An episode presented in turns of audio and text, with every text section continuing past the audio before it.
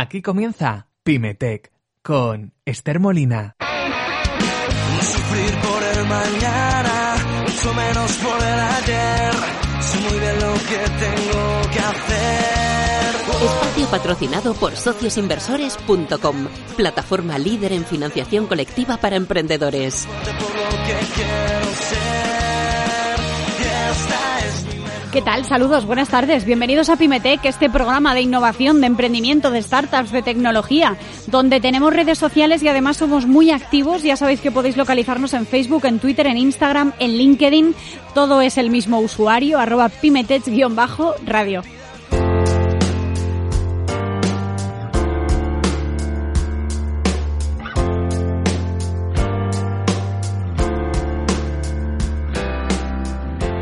Tras más de 10 años apoyando el cine español, Audi lanza su primer certamen de guiones de cortos cinematográficos. Audi Future Stories lo han llamado, que tiene como objetivo impulsar a los directores y a las guionistas o guionistas del futuro del cine español que actualmente se encuentran en las principales escuelas de cine del país, ayudándoles a crear su primera obra. Las piezas presentadas van a ser del género thriller, en cualquier caso, y van a tener una duración de entre 10 y 15 minutos. El nuevo y futurista Audi K4 e-tron va a ser el modelo sobre el que van a girar las historias planteadas. Está gracioso esto. Podéis tener más información en www.audifuturestories.es.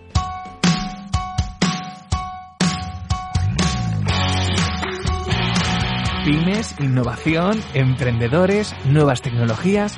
Escuchas Pymetech.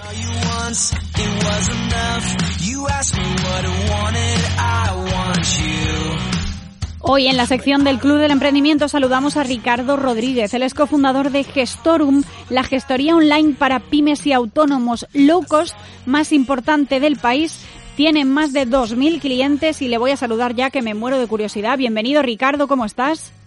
Muy bien, Esther. Encantado de poder hablar contigo. Encantada, igualmente. Oye, explícame qué es esto de una gestoría low cost. Cuéntame. Pues mira, una gestoría low cost, eh, a diferencia de lo que muchos creen, simplemente es una gestoría en la que hemos trabajado muy bien los procedimientos, hemos industrializado los procedimientos, de manera que hemos sido capaces de dar servicio no a 100, 200 clientes, sino a miles de clientes. Y eh, hemos podido aplicar economías de escala para poder rebajar mucho, mucho, mucho el precio, pero no con ello la calidad. Buenísimo. Y actualmente además os encontráis a la búsqueda y captura de inversores para darle un impulso a vuestro crecimiento, ¿no? Eh, no sé si podemos compartir algunos datos en este sentido, de qué cantidad estamos hablando, eh, dentro del crecimiento exactamente a qué lo vais a destinar. Pues sí, Esther, mira, eh, nosotros eh, en los años que llevamos de funcionamiento nos hemos dedicado a dos cosas. Eh, en un principio nos dedicamos a, a- a tener todos estos procedimientos de los que te hablaba, una segunda a realizar una inversión propia que la hemos realizado en nuestro bolsillo en tecnología, muy importante, te puedo decir que hemos invertido más de un millón de euros en eh, tecnología propia, toda la plataforma, y ahora que tenemos la metodología, sabemos cómo captar clientes, porque hemos llegado a esos 2.000, eh, tenemos toda la tecnología, hemos, abier- hemos abierto tres rondas de, de llamada de capital, tres rondas de capital que coinciden con tres años eh, eh, en reales, eh, do- 12 meses cada periodo. Ahora estamos en la primera ronda, en la que buscamos eh, 400.000 euros y por la que daremos el 25% de la compañía. Con que entendemos que no va a ser un único inversor de 400, lo hemos eh, lo hemos formalizado a través de lo que llamamos notas convertibles, que tienen un valor mínimo de 50.000 euros y que esperamos eh, obtener eh, en los próximos 12 meses estos 50.000, o sea, notas eh, de valores de, de 50 en 50 hasta llegar a los 400. ¿En qué los queremos gastar? Pues en simplemente en publicidad, marketing y captación de, clientes. Tenemos un objetivo muy ambicioso, que es en cinco años llegar, pasar de estos 2.000 clientes mensuales y recurrentes a más de 20.000. Ujú, Buenísimo. Una gestoría online tras 2020 habréis notado un crecimiento importante, como estábamos contando. Eh, ¿Cómo os ha afectado la, la pandemia a vosotros? Pues eh, de una manera muy curiosa. Eh, nosotros hemos pasado, como todas las gestorías, un, un, un proceso de caída de clientes, porque ha habido clientes que lamentablemente han cerrado. Ten en cuenta que nosotros estamos enfocados principalmente autónomos y pymes, Mm. que es el sector más castigado eh, en toda la economía española.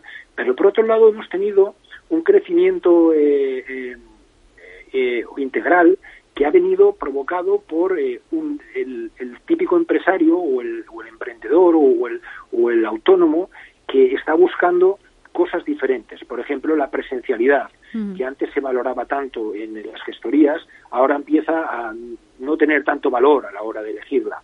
Eh, toda la tecnología para ellos ahora es, prioritaria antes que el poder tener un despacho donde poderle ver la cara a, la- a tu gestor, a tu asesor.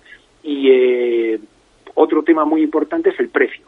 Antes a la gente no le importaba el tener, el gastarse 200, 250 euros en su gestor o en su asesoría de media, ¿eh? Eh, mensual Mm. al cabo del año, y ahora eh, les pesa muchísimo. Han intentado recortar en todas las cuentas de explotación y las low cost, que ya te digo que no es low quality, eh, Sí. hemos eh, salido a la palestra.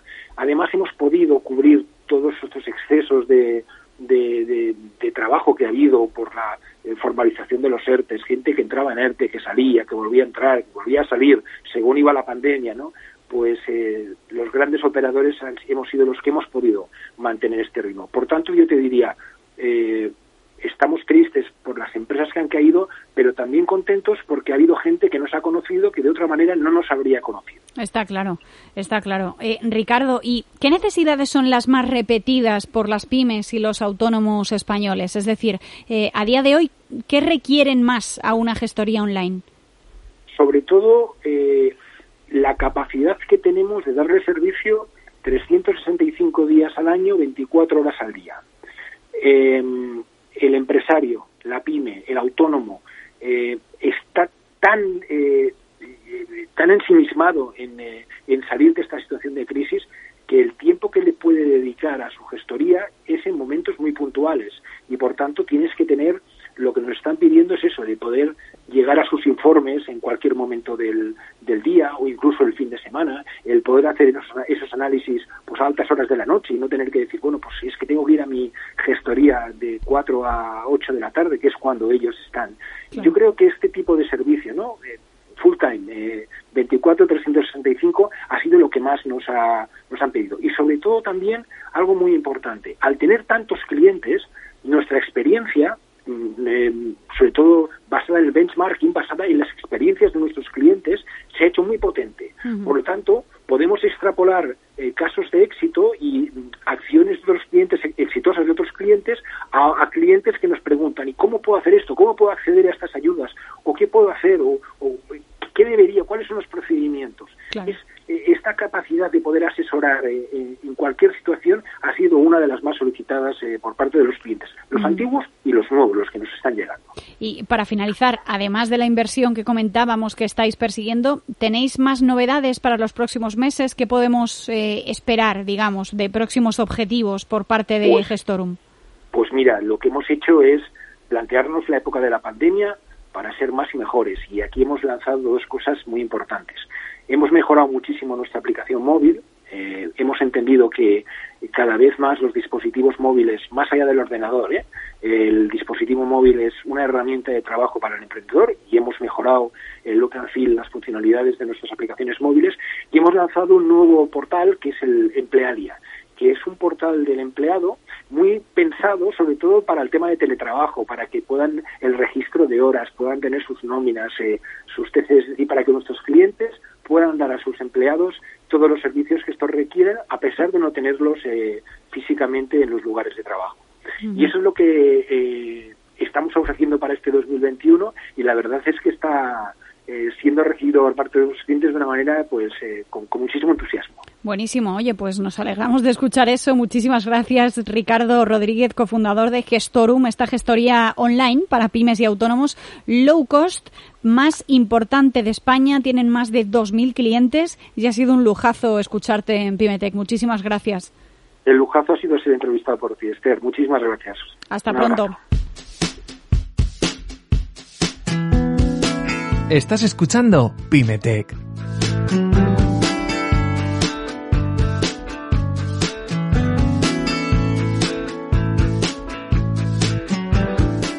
Desde que los robots industriales comenzaron a utilizarse en las plantas de montaje de automóviles en los años 80 y a diseñarse bastante antes, han sucedido muchas cosas. Ha sucedido tecnología, sobre todo. Esos robots raras veces incorporaban ningún tipo de inteligencia artificial, por ejemplo, y no disponían de movilidad más allá del movimiento de sus únicos brazos. Estaban principalmente programados para ejecutar tareas eh, muy repetitivas, como soldaduras, como aplicaciones de pintura. La evolución de los cobots es un tema apasionante y vamos a tener a continuación una charla, yo creo, bastante interesante en torno a, su implementación, a la implementación de la robótica colaborativa en empresas, pero además haciendo hincapié en las pymes, en las pequeñas y medianas empresas, y que puede suponer eh, a medio plazo, pues desde luego, eh, un incremento de todas sus capacidades. Así que se me ha ocurrido invitar a Pymetech, le saludo ya, a Sergio Martín, que es director de negocio de ABB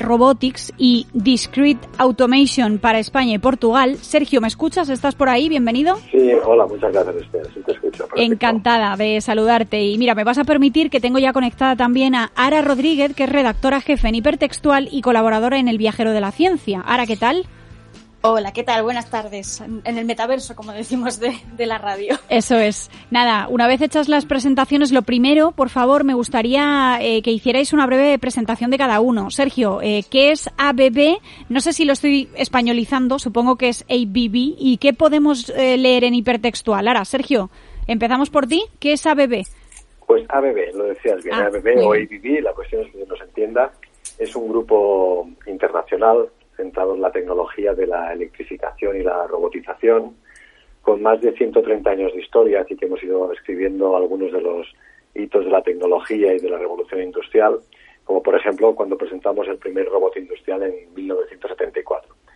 Bien, de las diferentes unidades de negocio, robótica, pues como os podéis imaginar, es la de las de más visibilidad, ¿no? Por el hecho en el que nos encontramos ahora de digitalización, de industria 4.0 Bien, y además en ABB pues podemos hablar de electrificación, de automatización de industrias o de motores y variadores. Eso es ABB en un resumen muy, muy resumido. Muy resumido. Muchas gracias, Sergio. Ahora, por tu parte, eh, decía, ¿qué podemos leer en hipertextual para todos los que nos conozcan? Que mira que me extrañaría, ¿eh? Bueno, a ver, Hipertextual es un medio digital, 100%, nacimos digitales y, seguiremos digitales hasta el fin de los tiempos. Eh, solemos decir que estamos entre la intersección de la ciencia y la tecnología y la innovación. Hoy probablemente si alguien entra en Hipertextual solo va a leer de Apple, porque, bueno, pues hoy efectivamente es la conferencia de desarrolladores y, claro. y bueno, pues eh, les tenemos a todos ahí eh, metidos con, con, Apple, pero cubrimos ciencia, yo en mi caso, pues empresa tecnológica y startups, que, que la verdad que dan mucho trabajo estos últimos años. Qué bueno. Vamos a meternos en, faena ya, si os parece. Eh, eh, bueno, tengo que empezar, obviamente, por donde siempre arrancamos, desde 2020, por la COVID-19, porque ha sido un catalizador para que empresas al final se preocupen por invertir en automatización, en digitalización, obviamente, eh, frente a tendencias como la escasez de la mano de obra, la digitalización de la industria en general, la personalización. en este sentido, los cobots, Sergio, permiten dar a las empresas la flexibilidad de, de responder a nuevas tendencias con estas soluciones de, automatización? ¿Qué ventajas traen así eh, como más generales? Porque me imagino que, bueno, obviamente optimizan el trabajo, ¿no? Simplifican tareas. Exacto, sí, una de las principales ventajas son esas, ¿no? Simplificar las tareas y eliminar las que no son ergonómicas o son muy repetitivas, ¿no? Para elevar más la calidad de trabajo. Eh, ¿Qué puede aportar la robótica colaborativa? sobre todo aporta mucha flexibilidad. ¿no? Nuestros hábitos de consumo han ido cambiando, ¿no? Estamos trabajando cada vez más en, producir a medida, bien, los lotes de producción son cada vez más cortos y eso supone que las pequeñas y medianas empresas tengan que ir adaptando sus medios de producción conforme los hábitos de consumo van adaptándose. Y para eso necesitan una maquinaria, unas herramientas que sean fáciles de programar, fáciles de instalar, que sean muy asequibles en cuanto al coste y eso la robótica, robótica colaborativa de ABB es lo que lo que engloba no mm.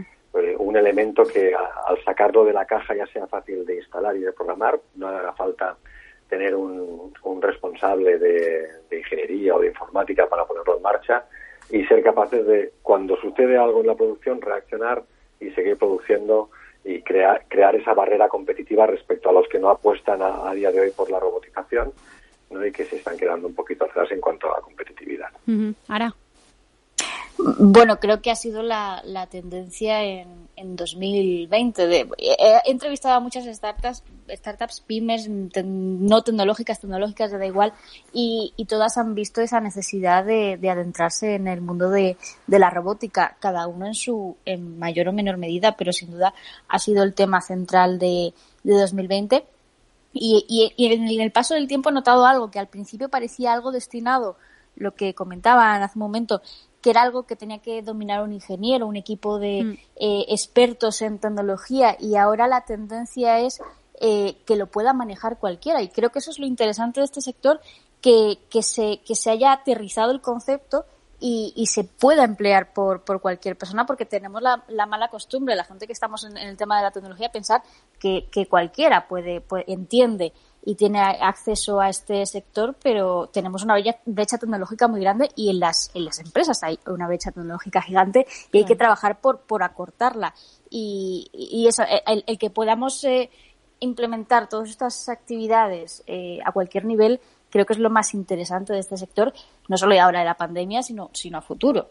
Sí, totalmente. Y no solo que podamos eh, quiero decir, implementarlas o que alguien tenga conocimiento técnico sobre el tema. Pero claro, decías, hay una brecha digital en la propia empresa, pero también económica, o sea, me explico, está relacionado. Está claro que la facilidad de uso, la adaptabilidad de los robots colaborativos, pues permite que cualquier tipo de empresa, desde grandes hasta pequeñas o medianas, eh, puedan beneficiarse de, de su utilidad. Pero, Sergio, ¿es asumible económicamente para una pyme eh, la implementación de un robot colaborativo? O sea, vamos a, a ser sinceros.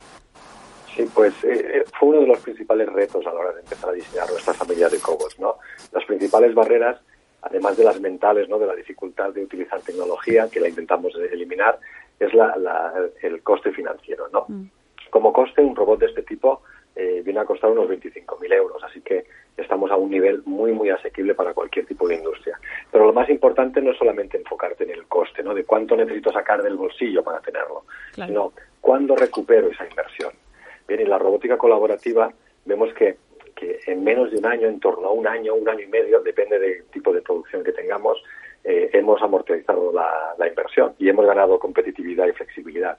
Así que, que sí, respondiendo a tu pregunta, es un, un, robot que es asequible para la pequeña y mediana empresa y con una amortización muy, muy rápida. Mm, de hecho, me, ahora me vas a permitir, porque desde ABB eh, sé que estáis llevando a cabo, Sergio, el lanzamiento de dos nuevos robots colaborativos y Exacto. igual es un buen momento para que expliques un poco sobre, sobre los dos.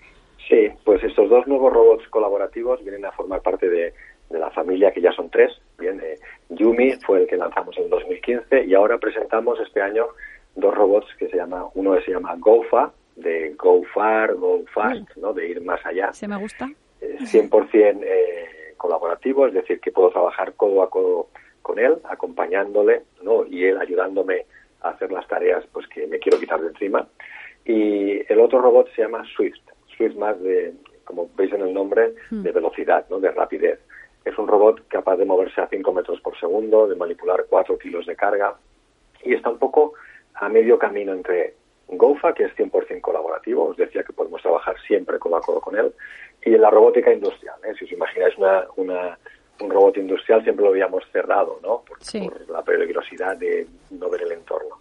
Pues Swifty eh, tiene un sensor que es capaz de ver si nos acercamos o no, de manera que trabajará igual de rápido que un robot industrial tradicional y cuando el operario esté cerca o el entorno cambie, su velocidad se adaptará a una velocidad segura. ¡Ostras! ¿Eh?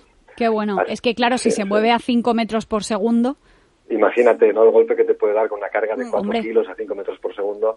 Entonces, por eso tenemos un entorno de seguridad, ¿no?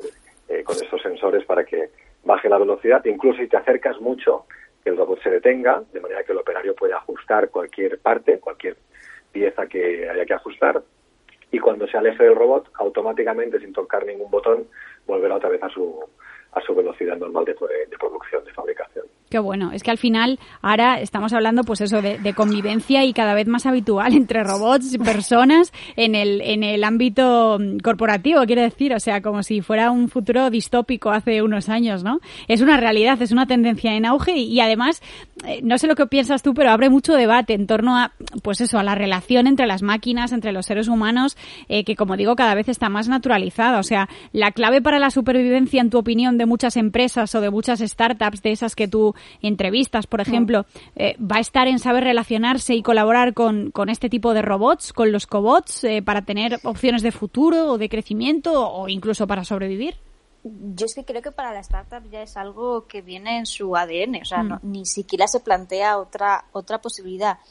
Hay que hacer mucha divulgación y educar mucho a, lo que es esa otra empresa, la, la, que llamamos de la brecha digital, para dar a entender que yo personalmente creo que el, robot no va a quitarnos a todos de, trabajar, mm. sí que va a, va a eliminar algunos trabajos, pero va a crear otros nuevos, que entendamos esto como una oportunidad para, para abrir algo nuevo, esos trabajos del futuro que siempre hablamos, pues, pues quizás si, si tenemos miles de robots necesitaremos muchos operarios que arreglen y, mantengan esos robots. Que, que bueno, pues es, es la apertura de una nueva, una nueva era. Mm. Eh, y también creo que la gente ya está cada vez más acostumbrada a, tratar con, robots. Tratamos con ellos todos los días. Nada más enciendes un ordenador, prácticamente es, un, es todo un bot, un robot, mm. una máquina.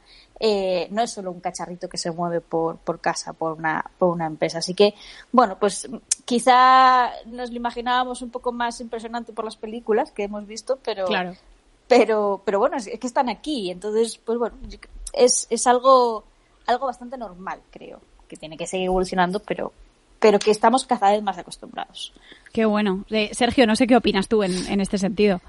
Pues sí, acerca de la convivencia, yo creo que eh, es fundamental. Eh, parafraseando un poquito pues Darwin, ¿no? que dice que no es la especie más fuerte la que sobrevive, sino la que mejor responde al cambio. Mm. Lo mismo es adaptarlo a las empresas. Estamos en un momento de cambio, de crear barreras competitivas y de adaptación.